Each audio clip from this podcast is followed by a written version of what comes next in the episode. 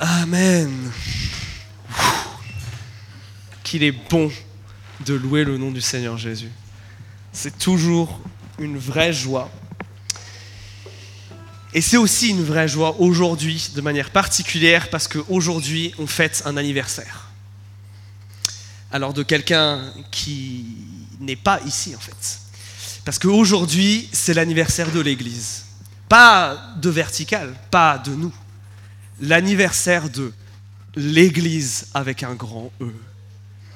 C'est ça le sens profond de ce qui se passe aujourd'hui qui est la Pentecôte. Encore une fois, une de ces fêtes chrétiennes tellement importantes et parfois si mal compris et si méconnues. Et aujourd'hui, j'ai envie de vous entraîner dans un esprit de fête. Dans cette fête particulière qui est la Pentecôte, dans cet anniversaire particulier qu'il est pour nous. Alors, historiquement, la Pentecôte, c'était une fête juive. Une fête juive particulière parce que on fêtait l'arrivée des moissons et on fêtait aussi le fait que Dieu avait donné à son peuple une loi, une loi par laquelle il pouvait le connaître. Et c'était une fête très importante chez les Juifs. Mais il y a une Pentecôte qui change tout. Celle qui suit la mort, la résurrection et l'ascension de Jésus-Christ. Et c'est de celle-là dont on veut parler. Alors je vous invite à ouvrir vos Bibles en Joël chapitre 3. Alors si vous avez une Bible traduction second 1910, c'est pas Joël chapitre 3, c'est la fin du chapitre 2. La seconde, elle a voulu faire un petit peu des folies sur ça, en mettant euh, dans un autre chapitre, mais c'est le même texte, assurez-vous. Et pendant que vous le cherchez, parce que Joël, c'est pas facile à trouver, c'est la fin de l'Ancien Testament, c'est dans les prophètes, je veux vous rappeler ce qui se passe, l'histoire de la Pentecôte. L'histoire de la Pentecôte, c'est un moment extraordinaire. Jésus est parti dans les cieux, il a laissé les disciples et il leur a dit, allez à Jérusalem et attendez, il va se passer quelque chose. Alors les disciples, des gens très simples, Jésus leur a dit d'attendre, ils attendent. Mais ils sont actifs dans cette attente, ils sont en train de prier, et avec le groupe des, des premiers chrétiens, ils sont en train de prier, et tout d'un coup se fait entendre dans la pièce dans laquelle ils sont quelque chose qui est semblable à un coup de vent, quelque chose qui, qui passe comme ça, un boom dans la pièce. Et tout d'un coup, ils ouvrent les yeux et ils voient au-dessus d'eux quelque chose qui ressemble à des, des flammes qui se divisent et qui viennent se poser au-dessus de leur tête. Et comme si ce n'était pas déjà assez extraordinaire, ils sentent tous l'envie et le besoin de proclamer combien Dieu est grand et Dieu est bon et ils ne peuvent pas rester là où ils sont. Ils sont obligés de sortir de la maison et de le proclamer dans la rue. Et là, vous imaginez que les gens à côté se posent des questions. Pentecôte, c'est une fête importante et il y a plein de gens de différentes nationalités, des juifs expatriés qui reviennent à Jérusalem. Et là, ils voient ces gens qui, parlent de Dieu, mais quand ils parlent bizarrement, c'est pas en araméen, c'est en plein de langues. Plein de langues que ces expatriés connaissent parce qu'ils vivent dans ces pays. Que ça soit de l'arabe, que ça soit du perse, que ça soit du syrien. Et ils les entendent. Et alors, certains se demandent ce qui se passe, d'autres sont perplexes, certains se disent, ils sont fous, ils sont ivres. Mais quand même, ces chrétiens parlent de combien Dieu est grand. Et alors là, l'apôtre Pierre se met à prendre la parole et leur dit, ce qui se passe ici, ce n'est pas une hystérie collective. Ce qui se passe ici, ce n'est pas nous qui avons bu des litres de vin avant de sortir dehors, non. Ce qui se passe ici, c'est ce que le prophète Joël avait dit. Et Pierre va se mettre, à réciter le texte qu'on va prendre maintenant. Le texte qu'on va prendre maintenant, c'est le texte qui, selon l'Écriture, justifie la Pentecôte et l'arrivée de l'Esprit Saint. Alors, j'espère que vous avez maintenant le texte sous les yeux. Joël chapitre 3. Commençons notre lecture. Après cela, je répandrai mon souffle sur tous. Vos fils et vos filles deviendront prophètes. Vos anciens auront des rêves et vos jeunes gens des visions. Même sur les esclaves et sur les servantes. En ces jours-là, je répandrai mon souffle. Je ferai paraître des prodiges dans le ciel et sur la terre. Du sang, du feu et des colonnes de fumée. Le soleil se changera en ténèbres, la lune en sang. Avant que n'arrive le jour du Seigneur, ce jour grand et redoutable. Alors quiconque invoquera le nom du Seigneur échappera ou sera sauvé. Car au mont Sion, à Jérusalem, il y aura des rescapés, comme l'a dit le Seigneur. Et ceux que le Seigneur appelle seront parmi les survivants. Je m'arrête là. Texte particulier, n'est-ce pas? Je vous ai dit, c'est un anniversaire, la Pentecôte. Dans les deux premiers versets, il y a notre cadeau, les amis, qui est mentionné ici. Regardez. Les deux premiers versets nous parlent d'un cadeau d'anniversaire qui est fait à l'Église, qui est incroyable, qui est absolument fou furieux, et qui, je crois malheureusement, nous le minimisons. Qu'est-ce que dit le prophète Joël? Que l'Esprit de Dieu, la troisième personne de la Trinité, le Saint-Esprit, qu'est-ce qu'il va faire? Regardez, il va se répandre sur tout le monde, sur tous les croyants. Absolument tout le monde à partir de la Pentecôte. Absolument tout le monde qui est croyant peut être en contact avec Dieu d'une manière intime et personnelle qui n'existait pas avant, ou du moins de manière extrêmement limitée. Et cette affirmation, Dieu qui vient habiter en nous, elle dépasse notre compréhension. Parce que Dieu, il est, tellement différent de sa création. Pourtant, à la Pentecôte, il va venir proche. Le Dieu qui est si saint, si, différent, si, si majestueux, à tel point que les cieux ne peuvent contenir sa gloire, qui émane d'une lumière tellement forte que les anges sont obligés de se, de se couvrir les visages, que les démons tremblent, que même le plus grand des temples sur terre ne, pourrait contenir sa présence. Pourtant, ce Dieu-là vient habiter dans les croyants. Mais mes amis, l'affirmation de ce texte elle est absolument phénoménale. Quand j'étais plus jeune, je me disais que la chose la plus incroyable, ça serait de pouvoir aller dans la maison de Dieu, de pouvoir aller toquer à sa porte. Et puis euh, d'aller passer un temps à discuter avec Dieu et puis euh, d'aller suivre Jésus pendant qu'il allait faire deux ou trois miracles. Puis de lui demander de, me faire un replay, une, une vidéo de comment ça s'est passé la résurrection. Et jusqu'à ce que je comprenne ce texte-là. Pas celui-là précisément, mais ce que dit la Pentecôte. Là nous est offert quelque chose de bien plus grand et de bien plus fort. Dieu, de manière tellement proche qu'il ne peut pas être plus proche vu qu'il est en nous. Dieu de manière tellement intime que c'est même difficile à comprendre. Mes amis, la Pentecôte, c'est Dieu qui se montre comme personnel, proche et intime. C'est Dieu qui nous dit, je serai avec vous toujours et je ne vous quitterai pas. Et quand on dit que Dieu vient proche, que Dieu vient en nous, c'est pas Dieu qui vient juste à côté, c'est pas Dieu qui est visible de loin, c'est pas Dieu qui est de l'autre côté de la rue. Non, c'est Dieu en nous. Et c'est quelque chose de tellement fort. Regardez le, mot qui est utilisé, c'est je, je, déverserai mon esprit. L'image ici, c'est ce verre d'eau qui s'éclate par terre. C'est quelqu'un qui prend un seau d'eau et qui vous le renverse sur la tête. C'est cette idée-là qui est là que Dieu, dans toute sa générosité et dans sa grandeur, se déverse, déverse sa présence sur les croyants pour qu'ils le connaissent de manière intime. Mais mes amis, qui sommes-nous pour bénéficier d'une telle grâce, de quelque chose de si extraordinaire? C'est quelque chose d'absolument merveilleux. Parce que ça veut dire que chaque jour, Dieu sera là. Ça veut dire que qu'importe les circonstances, Dieu sera là. Ça veut dire que quand ça, va mal, que j'ai même pas l'impression qu'il est là, que, que tout semble s'écrouler, il est là. Ça veut dire que quand tout va bien, il me laisse pas de côté et il me dit pas, eh ben, écoute, tu m'appelles quand tu as besoin de moi et je reviens. Non, non, non. Il est là. Est-ce que nous nous rendons compte, chrétiens, du privilège que nous avons de pouvoir côtoyer Dieu de cette manière? Lui qui est si grand et nous qui sommes si petits. Lui qui est si saint et majestueux, on l'a chanté. Et nous qui sommes si petits et pécheurs. Comment cela est possible? C'est absolument extraordinaire. Et ça, c'est le cadeau qui est fait à l'Église. C'est le cadeau qui est fait aux chrétiens. Et ma question pour nous ce soir, c'est que faisons-nous de cette proximité avec Dieu? On vient d'en parler en long et en large que c'est quelque chose d'extraordinaire, mais est-ce qu'on le considère encore comme quelque chose d'extraordinaire? Est-ce que c'est quelque chose qu'on chérit?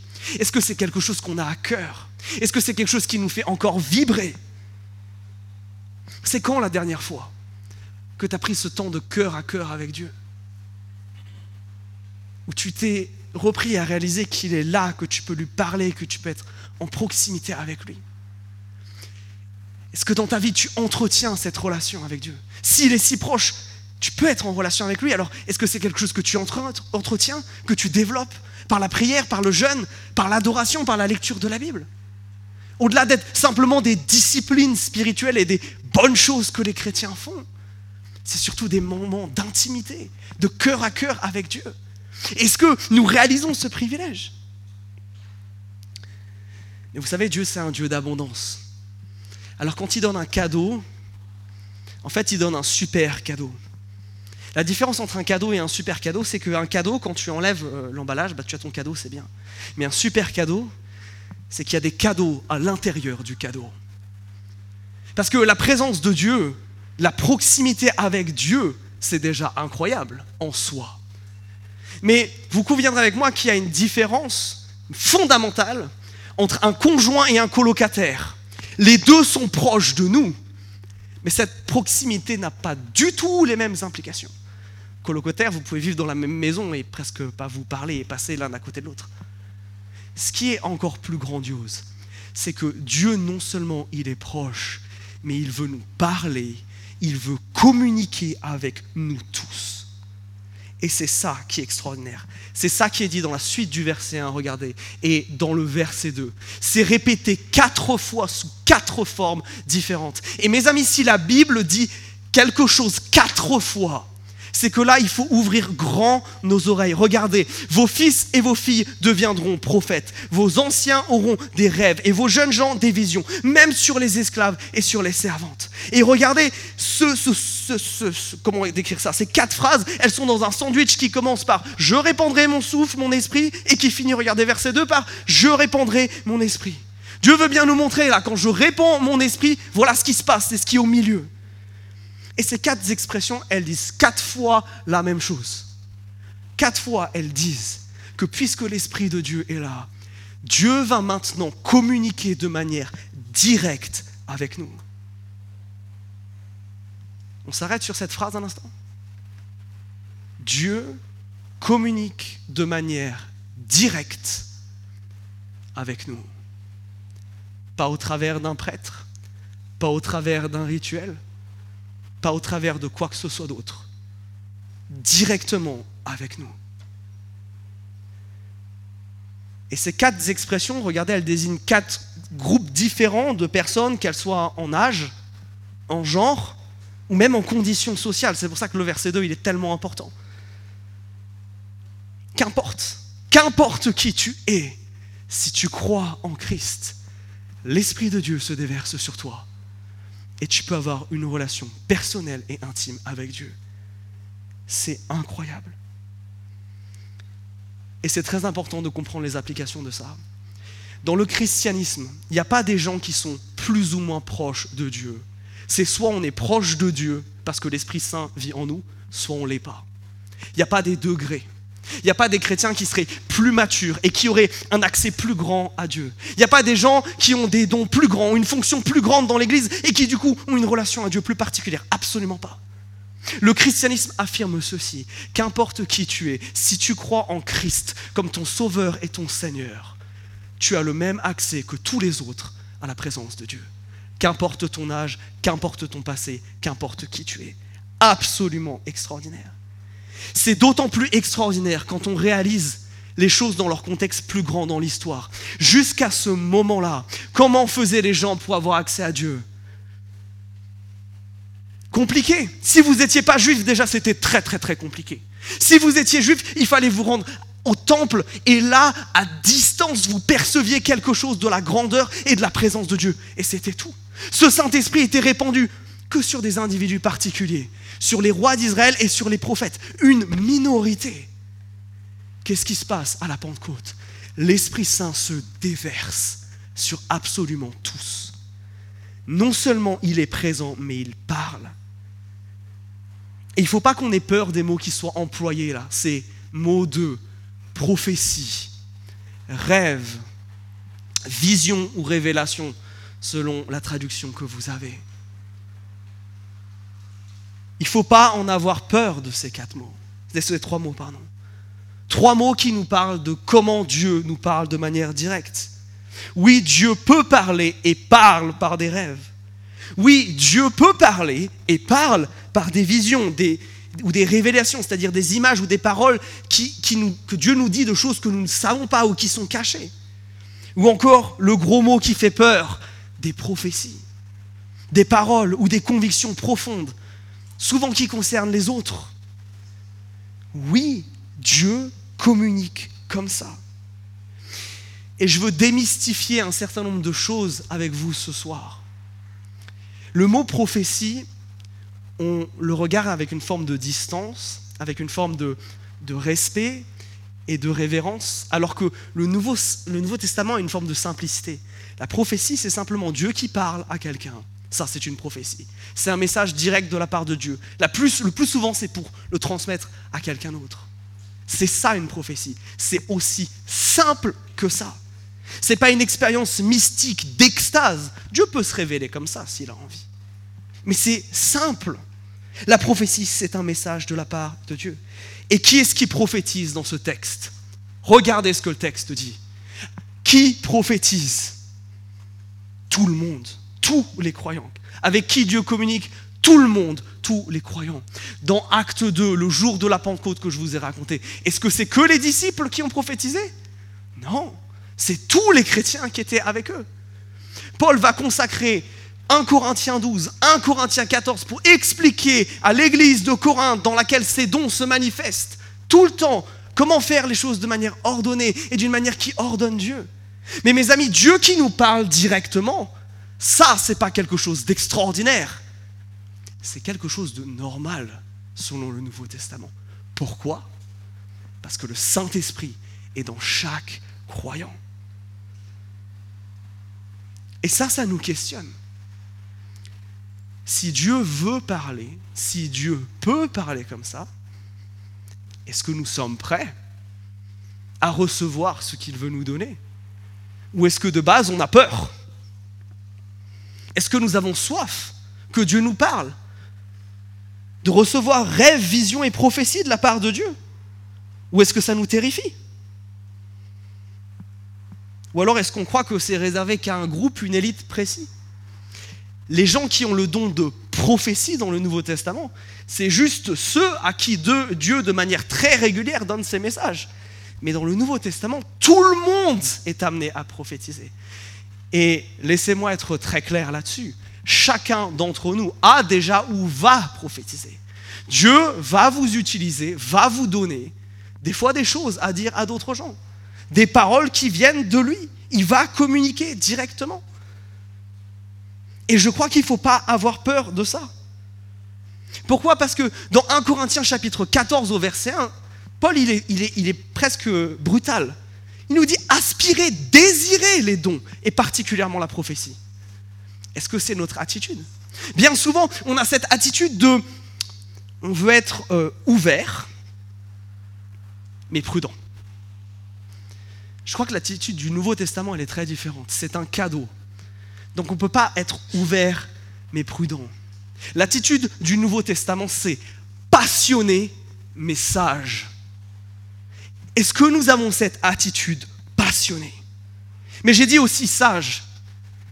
Parce que si je pars du principe que tout le monde peut recevoir quelque chose de la part de Dieu, comment est-ce que je peux être certain que ça vient de Dieu? Il va falloir faire un petit peu de discernement là.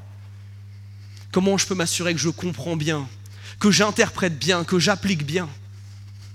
Parce que ça, c'est une question fondamentale. Sinon, la porte est ouverte à pas mal de bêtises, pire, à un certain nombre d'abus, à la base de Dieu m'a dit que tu devais faire ça. Et je sais que malheureusement, certains d'entre nous ont vécu des choses comme ça. Donc comment on maintient ce zèle, cette passion, cette, réalité que oui, bah, si l'Esprit parle, on ne veut pas trister le Saint-Esprit, on ne veut pas passer à côté de ce que Dieu voudrait nous dire. Et en même temps, on ne veut pas se tromper. Eh bien, je crois que Dieu nous a donné des choses, des principes sur comment utiliser ces cadeaux. Je vais vous montrer quatre principes sur comment avoir du discernement, comment être sage quand vous croyez que Dieu vous donne un message. Et aussi quatre principes pour savoir comment être sage lorsque quelqu'un vous dit, je crois que Dieu m'a donné un message pour toi. Parce que nous voulons honorer Dieu en toutes choses. C'est pour ça que je dis zélé, oui, nous ne voulons pas attrister le Saint-Esprit. Nous ne voulons pas mépriser les prophéties comme Paul dit dans 2 Thessaloniciens 5. Mais en même temps, nous voulons être sûrs que ça vient de Dieu et ne pas attribuer à Dieu ce qui est en réalité aux hommes. Alors, première petite chose. Tout ça, je le tire de 1 Corinthiens 14 et je vous laisserai examiner ce chapitre en détail si ça vous intéresse de creuser. Mais quatre principes. Un, est-ce que ce que tu crois avoir reçu est conforme à l'écriture? Est-ce que c'est en lien et en accord avec ce qui est dit dans la Bible Si ça l'est pas, tu peux oublier directement. Si ça donne une autre image de Christ, une autre image de Dieu, si ça amène l'autre à faire un truc que Dieu considérait comme un péché, c'est fini, c'est sûr que ça ne vient pas de Dieu. Soyons très clairs là-dessus. Paul, entre autres, applaudit particulièrement les chrétiens d'une petite ville qui s'appelle Béré. Peut-être vous vous rappelez d'eux. Chrétiens qui sont d'ailleurs pas encore chrétiens au moment où Paul leur parle de Jésus, et eux, ils font Attends mon coco une seconde, on va aller vérifier dans l'Ancien Testament si ce que tu es en train de nous dire sur ce Jésus-là, la prophétie que tu es en train de nous donner, elle est vraie ou pas. Et je crois que ça, c'est la première chose. Toi qui crois avoir reçu un message de Dieu, sois sûr de ça. Deuxièmement, la clarté. Dieu n'est pas un Dieu de désordre, mais un Dieu de paix. Ce n'est pas un Dieu qui, qui, amène de la confusion. Non. Regardez encore une fois ce texte. C'est clair, c'est même écrit en vers, il y a une forme de poésie. Les prophéties dans l'Ancien Testament, elles sont claires. Qu'est-ce que j'entends par clair? J'entends que le message en lui-même, on comprend qu'il y a quelque chose qui est dit, c'est pas flou. Même si des fois ce message peut être bizarre. Par exemple, euh, Dieu dira à Pierre à un moment, il lui fera voir en vision une espèce de grande toile sur laquelle il y aura plein d'animaux et certains qui ne connaissent pas, et il lui dit vas-y mange. Bizarre. L'apôtre Jean, un ange va lui tendre un parchemin et il va lui dire vas-y mange. Il y a un truc avec manger des visions, je ne sais pas pourquoi dans l'écriture. Mais ça, c'est des choses qui sont en soi, on pourrait les qualifier de bizarres, n'empêche que le message est clair. Ce qui est dit est clair. Peut-être qu'ils ne comprennent pas de suite ce que ça veut dire, mais il y a une forme de clarté. Si ce que je, si ce que je crois venir de Dieu, c'est juste des impressions, un sentiment, c'est pas suffisant. Quand Dieu parle, Dieu parle clairement. Troisième chose à adopter, c'est l'humilité. Et là, je vais rentrer en croisade, chers amis, parce que là, on touche à un de mes chevaux de bataille. Je crois que dans nos milieux évangéliques, quand nous n'avons pas peur de la prophétie, on a un terrible manque d'humilité. Oui, nous pouvons nous tromper. Oui, nous pouvons nous tromper entre ce que nous pensons et ce que Dieu dit. Nos prophéties ne sont pas infaillibles. Seule la parole de Dieu l'est. Et ça, mes amis, ça doit nous faire venir avec une dose d'humilité, une dose de je crois que j'ai reçu examinons ensemble. Pas Dieu m'a dit fait. Peut-être quelques rares cas où ça pourrait s'appliquer, mais certainement pas une généralité. Oui, soyons dans l'humilité. Et si quelqu'un vient vous déclarer un message de la part de Dieu sur commande, avec un aplomb particulier, méfiez-vous. L'attitude de l'humilité, elle est importante. Pourquoi? Parce que rappelez-vous que le prophète ne fait pas ce qu'il veut, il redonne un message que Dieu lui a donné. C'est Dieu qui choisit quand il parle, c'est Dieu qui choisit le message. C'est le timing de Dieu, pas celui des hommes. Attention à cela. Quatrième principe, redevabilité. Je vous renvoie encore à 1 Corinthiens 14. Toute prophétie doit être examinée avant d'être acceptée. Même quelqu'un qui serait doté d'un don particulier, ce que je souhaite dans notre Église, ce que je prie depuis plus d'une semaine pour notre Église, on ne peut pas accepter les choses directement. De la même manière que c'est pas parce que je suis pasteur et que je prêche presque chaque dimanche que vous devez accepter tout ce que je dis. Non, qu'est-ce que vous faites quand vous m'entendez parler? Vous regardez si dans le texte c'est cohérent. Vous réfléchissez avec la sagesse que Dieu vous a donnée. Est-ce que vous connaissez de son caractère? Si ce que je suis en train de dire c'est vrai C'est exactement la même chose avec la prophétie. Nous devons nous rendre redevables. Si tu es amené à donner un message à quelqu'un, c'est de ta responsabilité de vérifier si ça s'accomplit. Pourquoi? Parce que si ça l'est, alors il faut célébrer, alors il faut fêter le fait que Dieu parle. Mais si ça l'est pas et tu t'es trompé, tu as prétendu parler de la part de Dieu, et ça c'est grave. Et là, il faut te repentir. Et là, il faut demander pardon à Dieu. C'est pas non plus neutre. Voilà pourquoi je parle d'être zélé mais sage. Ça, c'est toi quand tu es amené à recevoir un message de la part de Dieu. Alors je sais qu'il y en a certains, vous êtes plutôt dans cette catégorie, et puis il y en a d'autres qui sont dans cette deuxième catégorie, qui sont plutôt dans, bah, des fois on me dit des trucs comme ça, et je ne sais pas forcément comment réagir. Un peu de sagesse pour nous aussi. Le premier principe, c'est le même. Est-ce que ce qui est en train d'être dit, c'est conforme à l'Écriture? Nombre 23, verset 29 nous encourage dans ce sens, nous dit que Dieu ne ment pas, que ce que Dieu dit est vrai. Donc si ce n'est pas conforme à ce que Dieu a déjà dit, j'élimine. Deuxième chose, et sans doute la plus importante, est-ce que ce qui m'est dit se réalise? C'est ça le critère pour tester si une prophétie est vraie. Si quelqu'un parle de la part de Dieu, vous savez quoi? Ce qu'il a dit va se passer, parce que Dieu ne ment pas. Parce que quand Dieu parle, les choses arrivent. Rappelez-vous, c'est comme ça que le monde a été créé quand Dieu parle, les choses arrivent. Si ça vient de Dieu, ça va se réaliser. Si ça, si ça ne se réalise pas, alors voilà. Et certains d'entre vous vont me dire, oui, mais Quentin, moi, des fois, on m'a dit des prophéties, et en vrai, c'est difficile de savoir si ça se réalise ou pas, parce que c'est vague ce qu'on m'a dit. Pour ça que ce troisième point est essentiel. L'Écriture nous dit de tester toute prophétie. Si dans ce qui m'est dit, il n'y a absolument rien qui peut être testé, si c'est juste à base de je te vois comme ça, je vais vous en donner une qu'on m'a dit une fois. Je, te, on m'a dit ça. Je te vois comme devant une porte, en train de toquer. Et tu vas toquer et tu vas toquer encore. Et puis, tu vas être un peu désespéré. Et à un moment, cette porte va s'ouvrir. Comment je peux tester cette prophétie? Est-ce qu'on n'est pas d'accord que c'est tellement général que ça peut s'appliquer à absolument n'importe quoi? Ce n'est pas une prophétie. Une prophétie a toujours un élément testable. Dernière chose et pas des moindres. Pourquoi Dieu donne ce don-là? Pourquoi il y a ce cadeau dans le cadeau? Pour que l'Église grandisse, pour que l'Église soit édifiée. Et ça, c'est fondamental.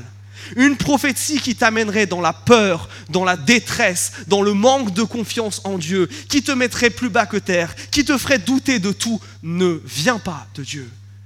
Soit Dieu va t'encourager par la prophétie, soit Dieu va te reprendre. Et à ce moment-là, ça t'amènera à la repentance. Mais ça doit t'édifier. Si la prophétie, dans ce qu'elle dit, comme ce que je viens de vous dire, ça m'édifie de rien du tout, à la limite ça me met juste en stress de savoir à quoi ça fait référence, ce n'est pas une prophétie. Et alors ça peut paraître drôle quand je le dis comme ça. Le problème c'est qu'on... Moi vous savez, je suis quelqu'un par exemple qui internalise beaucoup les choses et moi c'est quelque chose qui va trotter dans ma tête, qui va commencer à m'obséder, qui va commencer à... Je sais pas, j'ai mis plusieurs années à me débarrasser de ça. C'est pour ça que je vous parlais de redevabilité tout à l'heure. C'est pour ça qu'on doit discerner ensemble. Voilà quelques conseils de base, mais cette semaine en groupe de maison, on va plonger dans une étude de cas qui est arrivée à l'apôtre Paul. Donc on se retrouve là-bas pour plus de précision sur ce sujet-là. Alors mes amis, oui, Pentecôte, c'est important parce que d'abord et avant tout, c'est ce cadeau, ce merveilleux cadeau de la présence de Dieu en nous. Et c'est un cadeau dans un cadeau parce que c'est non seulement le Saint-Esprit qui est là, mais c'est le Saint-Esprit qui parle et qui nous parle directement et qui nous donne des messages. Et c'est absolument extraordinaire et on veut bien se débrouiller avec tout ça. Mais vous savez, les anniversaires, il y a les anniversaires qu'on oublie et les anniversaires qui nous marquent. Et généralement, les anniversaires qui nous marquent, c'est les anniversaires qui sont sur des dates symboliques. À 18 ans, c'est important parce qu'on devient un adulte. À 30, c'est important parce qu'on devient vieux. À 40, c'est encore plus important parce qu'il est temps de faire un point sur sa vie. J'aime bien vous avoir vexé un peu avec ça. Mais la Pentecôte, cette Pentecôte-là, c'est aussi une date, une Pentecôte, un anniversaire particulièrement important. Pourquoi? Eh bien là, il faut qu'on revienne dans le texte au verset 3 et 4. On les relit. Qu'est-ce que dit Dieu? Je ferai paraître des prodiges dans le ciel et sur la terre, du sang, du feu et des colonnes de fumée. Le soleil se changera en ténèbres, la lune en sang, avant que n'arrive le jour du Seigneur, le jour grand et redoutable. Oula. Moins joyeux là tout d'un coup cette partie-là, n'est-ce pas? Qu'est-ce que Dieu nous dit ici? Il nous dit que la Pentecôte, c'est le départ du dernier chapitre de l'histoire de l'humanité. À partir de la Pentecôte, on avance vraiment vers la fin.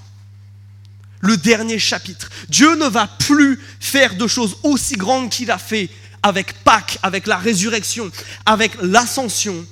Non. La prochaine grande chose, c'est le retour de Dieu. C'est ce qui est à la fin du verset 4, là. Ce qu'on appelle le jour du Seigneur. C'est ce moment-là où Dieu revient. Et du coup, là, le début, le verset 3 et le début du verset 4, c'est tout ce qui se passe avant ça. Alors qu'est-ce qu'on nous dit? Que Dieu va faire des, prodiges, des signes, des miracles, ok, dans le ciel et sur la terre. Donc la fin du verset 3, là, c'est plus des trucs sur la terre, et verset 4, c'est plus ce qu'il y a dans le ciel. Ok, mais pourquoi on nous raconte ça? À quoi ça fait référence, toutes ces choses-là? Eh bien, ce qui est marqué au verset 4, on le trouve deux autres fois dans le livre de Joël. Deux autres fois pour être un symbole de jugement. Quand Dieu juge, il se passe ça. Oui, ce monde va connaître des bouleversements. Je ne crois pas qu'il faille premièrement les prendre dans le sens immédiat de regarder quand le soleil se changera en ténèbres et la lune en sang, parce que ça, on l'a observé déjà plein de fois, ça s'appelle une éclipse et une lune rousse. Et c'est de nous dire qu'il va y avoir des énormes bouleversements et que c'est un signe de jugement. Mais a ces autres trucs qui sont dits au verset 3. Si vous connaissez un petit peu l'Ancien Testament, ça vous fera peut-être penser à une chose, à d'autres prodiges qui utilisent les mêmes mots. Dix qui ont lieu en Égypte, les dix plaies d'Égypte, ça rappelle quelque chose à quelqu'un? Les Hébreux, esclaves, vous vous rappelez du peuple égyptien, et Dieu qui va faire ses prodiges un à un, en condamnation des Égyptiens, mais surtout en délivrance de son peuple. Je crois que ce texte est important pour ce point précis. C'est qu'à partir de la Pentecôte, l'implication de Dieu dans l'histoire de ce monde de manière directe, elle est aussi plus forte. On a un Dieu qui, comme du temps de l'Exode, va venir en gloire et va venir en puissance, délivrer, sauver, racheter, intervenir de manière forte, soit pour sauver, verset 3, soit pour juger, verset 4 on a un Dieu qui ne reste pas insensible. Pourquoi? Parce qu'on est dans le dernier chapitre. Le jour du Seigneur, on nous dit que c'est un jour qui est redoutable ou terrible, peut-être que vous avez dans votre traduction. C'est vachement important. La raison pour laquelle on emploie ce mot, c'est parce que c'est le moment où Dieu va dire stop au mal. Dieu revient, c'est pour détruire le mal. Le problème, c'est que nous, on le fait, ce mal-là pour ça que ça peut être un jour redoutable. C'est pour ça que ça peut être un peu catastrophique de penser à ça. Mais on va y revenir dans un instant. Parce que Dieu a une solution par rapport à tout ça. Notez ceci, et ça doit profondément nous encourager. Dieu qui, Jésus qui est monté au ciel, ça ne veut pas dire Dieu qui nous a abandonnés, au contraire. C'est Dieu ensuite avec nous à la Pentecôte, de manière tellement intime, qui va aussi intervenir. Ma question pour nous, c'est est-ce que nous croyons ce qui est dit là? Est-ce que nous prions Dieu pour intervenir de manière puissante dans nos combats et dans nos choses qui sont difficiles? De faire venir des prodiges sur la terre et dans le ciel Est-ce que nous demandons à Dieu? Est-ce que nous avons foi de lui dire Je ne sais pas comment ça, ça peut s'arrêter parce que c'est tellement grand, ça me dépasse, ce mal a l'air tellement fort. Mais toi, tu es plus grand. Et toi, tu peux faire des prodiges. Alors je vais t'appeler et je vais te dire, viens Seigneur, viens, délivre-moi. Fais des prodiges sur le ciel et sur la terre. Oui, viens, sauve-moi de ce qui m'accable et de ce qui m'oppresse. Oui, peut-être que je peux rien faire, j'ai épuisé toutes les solutions pour que moi j'agisse ou pour que d'autres agissent. Il n'y a plus que toi, mais, mais viens toi. Et ça, dans les choses, vous avez besoin de délivrance. Mais je crois que c'est un appel aussi à prier à prier l'Éternel pour que la justice vienne sur cette terre. Dieu vient juger le mal et je crois que nous devons être euh, zélés aussi dans ce sens-là, de prier pour que la justice de Dieu tombe sur le mal. pour que le mal s'arrête, pour que ce qu'il y a de mauvais, de sale et de malsain dans nos sociétés se stoppe. Je crois que nous avons un Dieu assez grand pour faire des prodiges et des miracles à ce niveau-là. La question, c'est pas est-ce que Dieu peut et est-ce que Dieu veut, c'est est-ce que nous prions, est-ce que nous demandons? Ce que Dieu dit, demandez et vous recevrez. Ça ne veut pas dire que tout ce qu'on va demander, Dieu va nous l'accorder. Évidemment, Dieu a sa volonté propre. Mais combien de fois, pour combien de choses, par combien de difficultés sommes-nous écrasés au lieu de nous jeter au pied de notre Jésus que nous pouvons connaître de manière intime maintenant en lui disant délivre-moi, sauve-moi. Oui, la Pentecôte, c'est une, merveilleuse nouvelle parce que cette date, elle marque le fait que Dieu est avec nous. Il va être avec nous là, là, dans ce qui va être dur. Il va être avec nous là, dans ce dont on a besoin d'être délivré. La Pentecôte, c'est ça. C'est Dieu toujours présent, toujours là. Des cadeaux, une date importante. Dieu en nous, Dieu avec nous. Et il y a une dernière chose, c'est ce verset 5 qui est tellement, tellement, tellement, je pourrais le dire encore huit fois, beau. Regardez ce qu'il dit, particulièrement cette première phrase. Alors quiconque invoquera le nom du Seigneur échappera. Car au mont Sion, à Jérusalem, il y aura des rescapés, comme l'a dit le Seigneur. Et ceux que le Seigneur appelle seront parmi les survivants. Qu'est-ce que Dieu dit ici? C'est que non seulement Dieu, il est en nous, avec nous, mais que Dieu, il a choisi son camp. Dieu, il est pour nous. La volonté de Dieu, c'est pas que l'humanité périsse. C'est pas que l'humanité soit détruite, parce que, notons-le, hein, si Dieu vient détruire le mal, il doit nous détruire nous. Je crois que personne ici n'est assez orgueilleux pour croire qu'il ne fait jamais le mal. Non, si Dieu revient, on y passe tous. Mais que nous dit l'Éternel? Par ma vie, déclare le Seigneur, ce que je désire, ce n'est pas que le méchant meure. Ah C'est pas qu'on arrive tous au jour du jugement et qu'on soit détruit. Quel est le désir de Dieu? C'est qu'il revienne de sa voie méchante et qu'il vive. Revenez, oh revenez de vos voies mauvaises. Ce cri du cœur de la part de Dieu se retrouve dans le début de ce verset 5. Dieu ne veut pas, parce que Dieu nous aime de cet amour radical, qu'un seul d'entre nous ne périsse. Alors qu'est-ce qu'il a fait? Il a offert une bouée de sauvetage que n'importe qui peut saisir. Pourquoi? Parce que regardez cette bouée de sauvetage, c'est le verset 5. Regardez ce qui est noté. Quiconque, quiconque invoquera, c'est-à-dire appellera à l'aide, le Seigneur sera sauvé.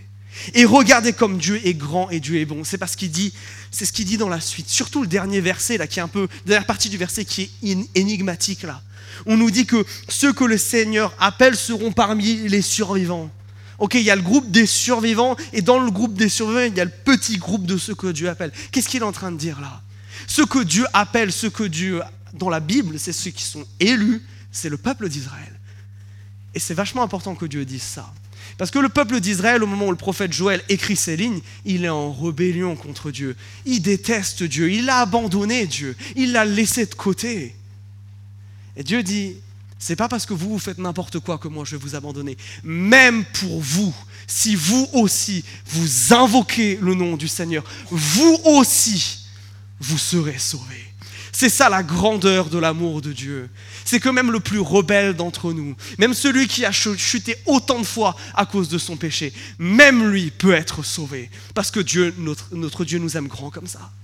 Et mes amis, ça c'est incroyable. La Pentecôte, en fait, c'est une énorme fête où nous sommes tous invités. Absolument tous. La question c'est est-ce que vous serez, vous ferez partie de la fête? Il n'y a qu'une seule chose à faire, invoquer le nom du Seigneur Jésus et être sauvé. Ça, c'est le carton d'invitation. Ça, c'est la condition d'entrée. Il y en a une et elle est nécessaire. Il n'y en a pas d'autre que celle-là. Mais elle est tellement simple que n'importe qui peut la saisir. Et c'est ce à quoi j'ai envie de vous appeler maintenant. Je crois que il faut que nous répondions à ce que le Saint-Esprit nous dit ici. Dieu va venir détruire le mal, soit par ta mort, soit par celle de Christ. Soit tu es détruit à cause de ton mal, soit ton mal est détruit en toi. Soit c'est ta destruction, soit c'est ta transformation. Il n'y a pas d'autre alternative. Mes amis, Dieu est proche et n'a jamais été aussi proche. L'offre du salut, l'offre de sa présence, elle est là et elle est maintenant. Et mes amis, ce texte doit nous amener à, nous remettre en question sur cette chose-ci. Qu'est-ce qu'on a fait de cette présence de Dieu? Est-ce que nous la connaissons? Si tu ne la connais pas aujourd'hui, c'est le jour où il faut que tu invoques l'Éternel et que tu sois sauvé. Si tu l'as connu et tu l'as fait il y a longtemps et que depuis tu vis ta vie d'une manière qui ne plaît pas à Dieu, la promesse reste la même. Invoque le nom du Seigneur et sois sauvé. Et toi, chrétien, qu'en est-il de toi? Est-ce que cette présence de Dieu, tu la chéris? Est-ce que cette proximité avec Dieu, c'est quelque chose qui te réjouit? Est-ce que le fait de savoir que Dieu est proche et Dieu peut te parler, ça t'angoisse? Ou ça fait bondir ton cœur d'allégresse Peut-être que tu as besoin de te remettre devant Dieu et de lui dire pardon, parce que cette présence, tu l'as négligée. Parce que tu ne réalises pas à quel point c'est un cadeau merveilleux qui t'a été fait et que peut-être que ces derniers temps tu as été ingrat en faisant passer ton temps, ton agenda et tes loisirs et tout le reste avant cette relation-là. Peut-être que quand on parle de prophétie, de rêve, de choses comme ça, la première réaction c'est ah là là les dérives, ah là là, ah là là tout ce qui peut se passer de mal. Je crois que profondément, Dieu veut nous parler. Dieu ne sera jamais le facteur, entre guillemets, limitant, ça sera toujours nous. Est-ce que tu es prêt à ce que Dieu te parle? Est-ce que tu es prêt à dire ce qu'il t'a dit de manière fidèle, comme on l'a vu là? En toute humilité, en discernant si ça vient de la part de Dieu. Mes amis, nous voulons être une église du Nouveau Testament. Nous voulons être une église qui reçoit tout ce que Dieu a lui donné sans en perdre une seule miette. Nous voulons être zélés pour tout ce que Dieu a à nous dire. Et en même temps, nous voulons être sages. Parce que nous ne voulons pas attribuer à un être humain quelque chose qui viendrait de Dieu. Ou nous ne voulons pas nous, approcher, nous approprier quelque chose comme venant de Dieu, alors que ça vient de l'un d'entre nous.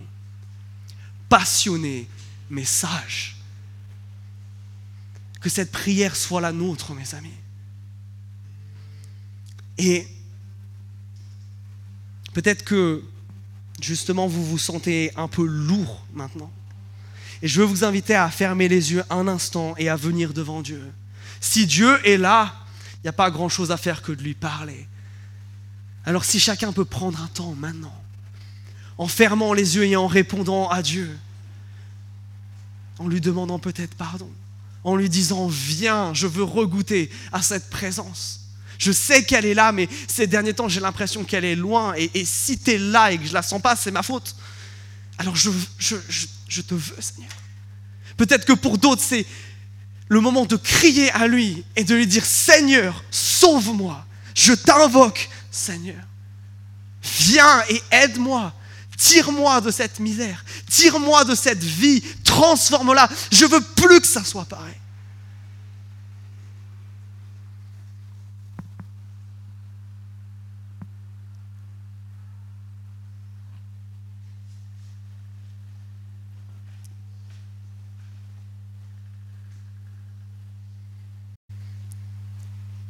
Seigneur Jésus,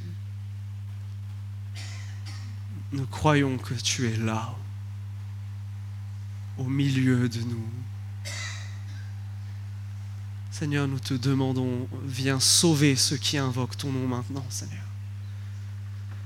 Ceux qui, pour la peut-être première fois, viennent à toi.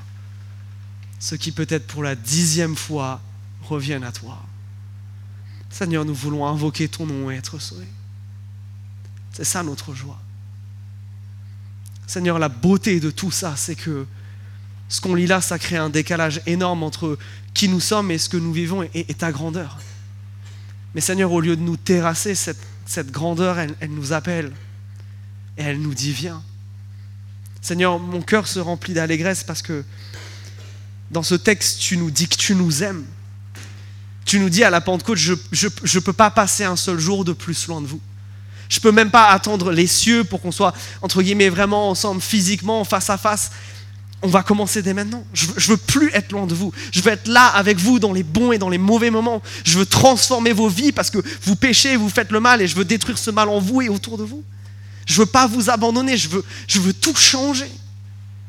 Et Seigneur, penser que tu veux faire ça en nous, c'est absolument grandiose. Seigneur, pardon pour toutes les fois on néglige le fait que tu veuilles faire ça. On néglige cette proximité, cette intimité avec toi.